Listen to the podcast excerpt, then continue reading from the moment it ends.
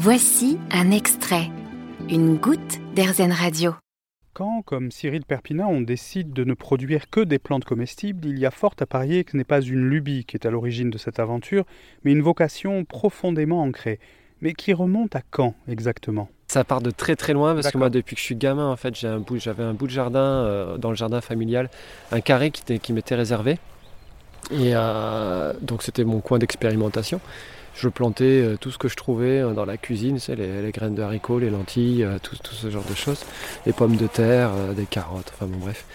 Et donc c'est parti de là, cette passion pour le végétal, d'aller ramasser des glands dans la forêt, de les replanter après, pareil. Des dans quelle région tu étais? J'étais dans l'Indre-et-Loire et euh, au milieu, plein milieu de la Pampa, de la campagne, avec un village de 800 habitants.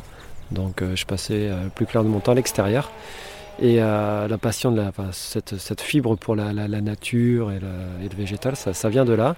Qu'après j'ai concrétisé par mes études, puisque j'ai fait une école d'ingénieur agronome, mais spécialisé dans l'horticulture, ingénieur, ingénieur horticole plus exactement, et qui m'a amené à travailler ensuite dans les fleurs, en Hollande principalement, dans l'horticulture en Hollande.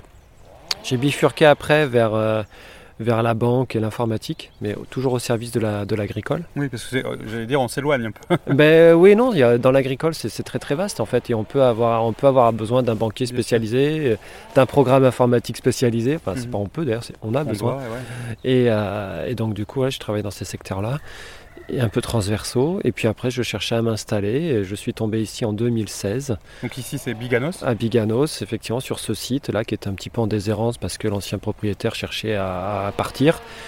Euh, et, on a repris tout ça et, euh, et on a monté la, la serre aux délices avec cette spécialisation vraiment de la plante 100% euh, comestible sur toute la partie aérienne et puis des fois un peu la racine.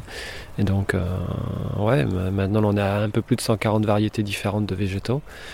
Et euh, c'est chouette, c'est toujours ça évolue, les, clients sont contents, les clients reviennent, donc euh, c'est bien. Si le parcours de Cyril a pris quelques détours, il s'est toujours inscrit au service de la terre et de ce qui y pousse, et aujourd'hui de ce qui se mange.